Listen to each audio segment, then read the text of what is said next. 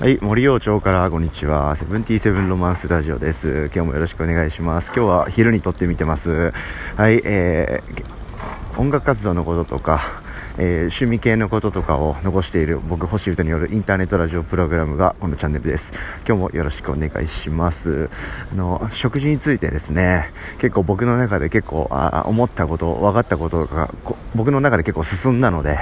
ちょっと話してみたいなと思ってます。はいというのもですね、えー結構土日、えー月と、まあ、昨日も含めてちょっと3日ぐらい何も更新等々できなかったんですけど、えーまたですね、まあバンドの合宿とかちょっとドタッと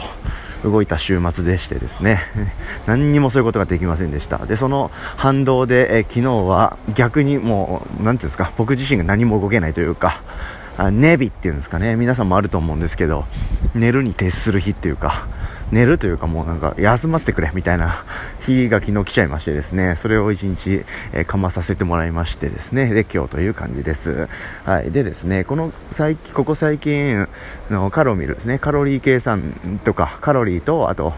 えー成分表成分表示をしてくれる何か食べたもののタンパク質がどうだとか塩分がどうだとかそういうのを見せてくれたりでそれをこう記録してって、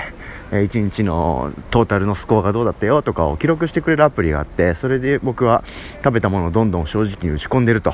うん、で自分がどういう食生活をしているのかとかを知りたいっていうところから健康になろうと。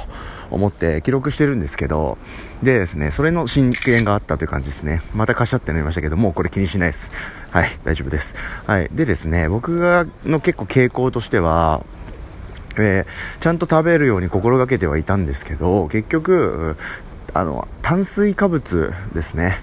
いわゆる主食に当たるものをあんまり食べてないってことが分かりました、はい、現状、はい、だからまあそれは痩せるでしょうっていう感じ、うん、でそこはもうちょっと食べなきゃダメだしであとは外食とか何にも考えないで普通に食べたいもの食べるというか食べやすい、えゲットしやすい外食とか例えば24時間やってるお店とか夜中でもつかめそうな外食とかを食べているとやっぱどうしても塩分とか脂質とかそういうものが割とたくさんゲットできちゃうっていうことが分かってきました。だんだんやっぱあのなるべく普通というかなるべくあのそんなにこう調子に乗らないで普通にやってるとそういう傾向がだんだん出てくるもんで、はい、面白いなという感じで結果が見えつつあります、うん、でですね割とできるタイミングとかなんかこうチャンスがある時は僕はできる限り最近特に果物とか、えー納豆とか卵とか卵というかゆで卵っていうんですかね、うん、そういう割とこうなんていうんですか。そのままパクッと食べれそうなものをえ割と探したりしながら食生活を送ってるんですよね、うん、でもどうしてもこうそれにはまあそれがいつでもできるわけじゃないですよね、うん、でバンド単位で動いてる時とかどうしてもこう今ここで食べておかないとダメだみたいな瞬間。でそこで選択肢としてはこうなんかカレーとかラーメンとかそういうこう強めの外食みたいなのもせざるを得ない時とかありますよね。うん。とか、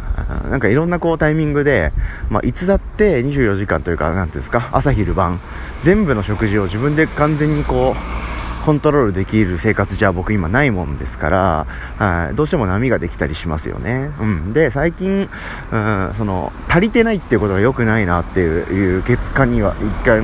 僕の中でそういう納得があったので、えー何回か話してますけど、えー晩ご飯というかその最後の食事とか、その食事とか予定が終わって家に帰った瞬間とかに、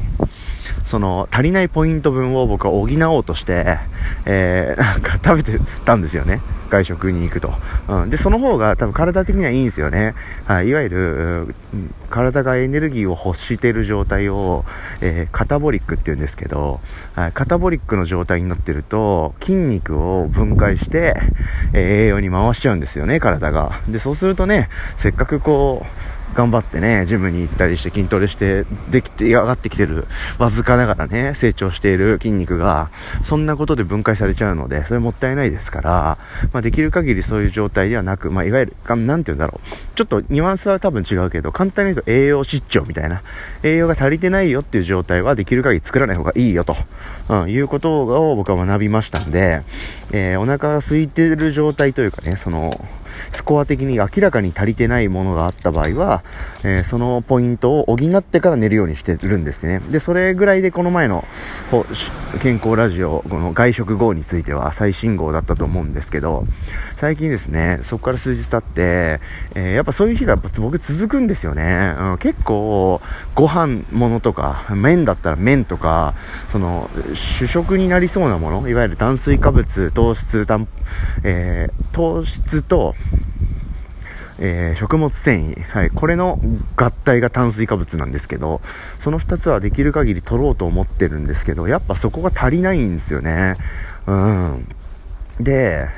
この前、えー、1回前のエピソードを撮った時、あれは金曜の夜だったと思うんですけど、その日に特に俺、僕がやっちまったことが1個あって、やっぱ足りてなかったんですよね、そこが。で、11時40分とか結構そんぐらいの時間、45分とか、11時50分ぐらいにカロミル全部入力したら、やっぱ足りてないよと。うん、で、あのタイミングはですね、実は中華料理をですね、友達3、2人と僕合計3人で食べに行ってちょっと軽く乾杯してみたいな。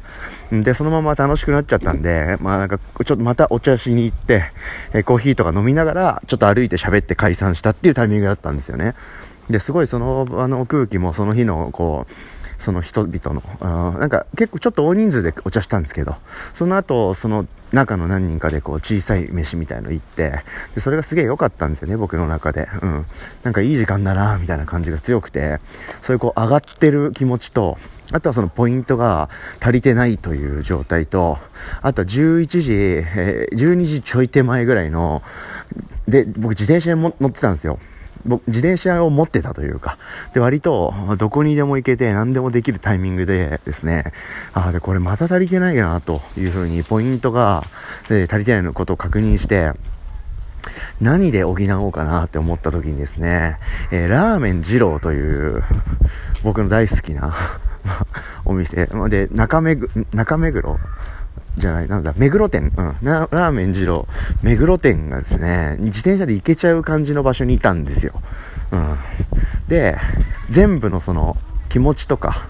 あとそのカロミルのスコアとか、あと、立地とか、いろんなものがマッチしてしまったんで、これは行ってみようと。うん、ポイント足りないで寝るより ちゃんとポイントゲットしてから寝なきゃダメなんだみたいな、僕ほんとこういうの多くて、なんか一つのことに凝り出すと、その凝った方向にどんどん突っ走っちゃって、バランスがうまく取れないっていう、僕、まあ、僕あるあるなんですけど、完全に。おっしゃおっしゃみたいな感じで行って、で、閉店時間ギリギリぐらいにたどり着いて、まあ、もしそこで行けたら食べようみたいな気持ちだったんですよね。で、閉店しがちなんですよ、二郎って。ちょっとまあ余談ですけど。割と麺とか材料が切れちゃって、えー、帝国よりだいたい30分ぐらいは早めに閉店するもんだぐらいの気持ちで二郎には行くもんだっていうですね、教えがあるんですけど、まさかのですね、24時3分前ぐらいに店前に着いたら全然いいよみたいな感じで、えー、受け入れてくれてですね、店主が。はい、若林店主がですね、少々お待ちを。で、受け入れてくれたもんですから、あ、これは食べようっていう感じで、えー、二郎を食べましてですね。で、ラーメン二郎って、おら、おらついた飯みたいな、ゴラゴリゴリゴリっとしてる量とか、あの、空気感を思う方多いと思うんですけど、まあ、それは間違いでは決してないはないんですけど、量とか、あの、チョイスをしっかりやれば、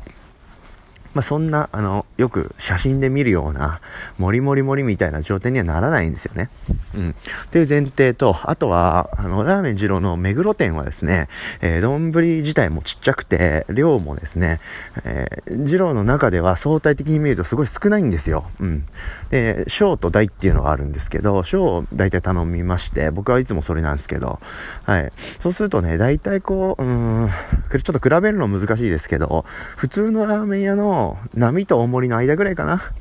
あいや、大盛りぐらいかな。うん、そんぐらいのボリューム感で出てきます。うん。なので、まあ正直ペロって食べれちゃう量なんですよね。で、麺そのものが太いので、麺の量がそんなに入ってなくいいんですけど、まあボリュームはまあまああるよと、うん、いう感じで、まあ二郎のことはまた今度じっくり話そうと思うんですけど、うん。まあそんな感じなんで、割とお腹が空いてなくても余裕で食べれるぐらいの量なんですね。あの、二郎の目黒店の小に関しては。うん。まあ、そんな感じで、なんで、さらっと食べれちゃうんですね。うん。なんで、そのポイントを取ろうと思って、えー、行って、まあ中華食べ終わって、その流れ、まあコーヒーその後挟んでますけど、うん、締めのラーメンみたいなことを一人でやっちゃってですね、おっしゃおっしゃみたいな、これでカロミールポイント OK だとか思って、えー、で、その日は終わったんですけど、やっぱそれって良くねえよなっていうかおかしいよなって普通の感覚で思ってですね、で、やっぱりその塩分とかが、もうバチクソメーター振り切れぐらいまでいっちゃってるんですよね。うん。でも、炭水化物とか、えー、脂質とか、タンパク質はこれにてゲットできたと、うん、いう感じで、まあいいでしょう、みたいな感じだったんですけど、やっぱ次の日体重かったりとか、なんかこう、不調感があって、まあ、あの、風邪ひいたとかそういうレベルの不調じゃないんですけど、やっぱり昨日のあれはやってしまったよな、みたいな感じで、こう、なんとなくダメだったよな、みたいな感じだったんですよね。うんはい。で、そこから同日ゲストを過ごしたんですけど、で、そこで、えー、もうちゃんとしようと。うん、で、なんかやっぱ一人でラーメンとか、一人でこう、なんかゴリゴリゴリした飯食ってる場合じゃないでしょ、どう考えてもって、やっぱり思って、やっぱりもっとちゃんとしたいなと。で、えー、2月になってからカロミルの計算をとかを始めたんですけど、やっぱりそういう外食ものを、なんていうか安易に食べちゃってる人かは、スコア的にやっぱ塩分とか、脂質とかが、あの、めちゃくちゃいっちゃうんですよね。メーターが振り切れるというか。うん。はい。で、それに対して、やっぱ、なんかちゃんと対策取るというか、あの、まあ、あくまでもこう、現実的な範囲で、できる限りのことはやってみようかな、みたいな。で、1ヶ月経ってどうなるかがわかるし、あの何を食べるとどうなるかがだんだんやっぱ分かってくるんで、はい、それを進めようと思ってですね、えー、土日は逆に、えー、いろいろこう、試してみました。で、やっぱり、食べてみて分かることっていうのがいろいろあって、やっぱりあの、キーワードとしては、なんかやっぱ食材のまんまっていうか、食材のまんま売ってるもので、えー、かつ調理しないでも食べられるものってありますよね。僕はね、結構それを食べるのが一番いいっていう結論に今至ってます。現状の2月の18日の現在は、そういう結論に至ってます。バナナ、リンゴ、これですね。は い僕の中では、まあ、特に果物か。うん。で、僕んち、僕の家、部屋にはキッチンがないとか、僕の部屋には水がない、ガスがないとかっていうのは、もうご存知の方も多いと思うんですけど、はい。そういう人間でも、普通にこう買って食べられるものじゃないと、僕はであの、今はチョイスできないっていうのもあるので、えー、そうするとそうなってくるんですね。リンゴは皮のまま食べれるし、バナナは、まあ、皮がケースみたいな感じになってるんで、持ち運びも可能ですよね。うん。それ食べると。うん、あとは納豆とか。納豆はちょっとむずいけど、なんかそのまんまこう、袋に入れて捨てられるみたいな瞬間があれば、納豆とか、あとなんだろう。あと、えー、いろいろ食べたんですけど、栄養スコア的に結構高くて、結構僕の中で意外だったのが、食パン。ですね、うん、食パンはタンパク質も結構ゲットできるし糖質もゲットできる、うん、あと食物繊維も若干ゲットできたりする。それに対して結構塩分が少なかったりしてするんで。で美味しいパン屋さんのパンとかいわゆるコンビニの食パンとかはちょっとわかんないですけど、パン屋さんってまあまああるじゃないですか、街に。で、えー、そういうところの食パンとかを買うと、美味しいし、すごい。パン自体が。うん、美味しいし、えー、ポイントもまあまあいいと、うん、いうことが分かりました。あとは、えー、えー、っと、おにぎりとか。あの、コンビニに売ってるおにぎりじゃなくて、おにぎり屋さんのおにぎりですね。はい。なんていうか、限りなくその場で作られた、ぐらいの工程しか経てない料理っていうんですかね。なんかね、総じてそれが良さそうですね。うん。結構、なんていうんですか、キーワードとしては僕はそこら辺が、えー、いいなっていうことが分かってきました、ついに。うん。やっぱり、えー、生のもの、食材そのもののものでしょ？うん、だからなんだろうな。あの、ブロッコリーとかも実は生で食べれるんですよね。うん。で、野菜全般は茹でると、茹ですぎると栄養が死ぬ、壊れちゃうんで、その辺はちょっと禁物ですけど、まあ僕茹でる環境持ってないからラッキーなんですけど、うん、そういう生でもいけるそうなもの。でもやっぱコンビニで買えるとか、スーパーでさっと買えてシュッと食べれるとかになると、みかんとか、りんごとか、バナナとかになるのかな。うん。逆に言えば、これそのまま食べれるなって判断できるものだったら、大体何食っても、えー、スコアは高いですね。うん。それ結構僕の中で、えー、なんか、気づきでした。うん。あとは、外食するにしても、その店で、その奥の方で、全部作ってんなみたいなのがわかるお店だったら、まあまあ大体何食っても大丈夫そうっすね。あで、かつ、その食事自体がハードじゃなければ。うん、例えば自家製麺で仕込みから何から全部やっててもラーメンやって割とハードでしょ？ラーメンって割と強めの料理なんで、まあ、油と塩ですよね、うん、でじゃあ脂質の中に糖質をぶっ込んだものってメンタリストの DAIGO さんが言ってましたけどラーメンとかカレーとかなんかああいう油とか塩とかがじゃんじゃんこう練り込めるものというかねスープとかルーとか。うん、そういうなんかハードな飯じゃなければ、だいたい大丈夫そうですね。例えば甘いもんでも、うーん、なんか送られてきてどっかのセントラルキッチン的なところから、でそういうところがこう陳列して売ってるケーキとか、例えばシュークリームとかではなくて、和菓子屋さんで作ってる豆大福とか、例えばですけど、そういうものだったら、結構大丈夫でした。あの、ポイント的に。で、和菓子の方がいいし、とかなんかだんだんね、いろんなこう、なんていうんですか、傾向がつかめてくるっていうのが、すごい楽しいです。うん。で、そういうのばっか食ってると、すごいポイント的には、よろしいと、うん、いう感じで、で、炭水化物もちゃんと取んなきゃいけないんで、かといって、白ご飯って意外と売ってないんですね。はい。なんで白ご飯っていうか何ですか？米、うん、米でポイント取ろうと思ってポイント、うん、あのご飯を探すんですけどコンビニでやっぱおにぎりとかになっちゃうしでコンビニのおにぎりってすごいんですよね塩が、うん、そんないらないよって思うんですけどあとちょっと小耳に挟んだ話だとご飯を一回油で通してるんですってね。それでなんかコーティングしてるんだと思うんですけど、味とか、保存、保存量というかそういうものを。まあそれ自体が悪いとかいいとかって話は今ここでは、ちょっとそこは論点じゃないんでしないけど、まあとにかくコンビニでも何でも調理されちゃうと、割と塩分と油、え、油と塩と、そこら辺のポイントがガンっていっちゃうんで、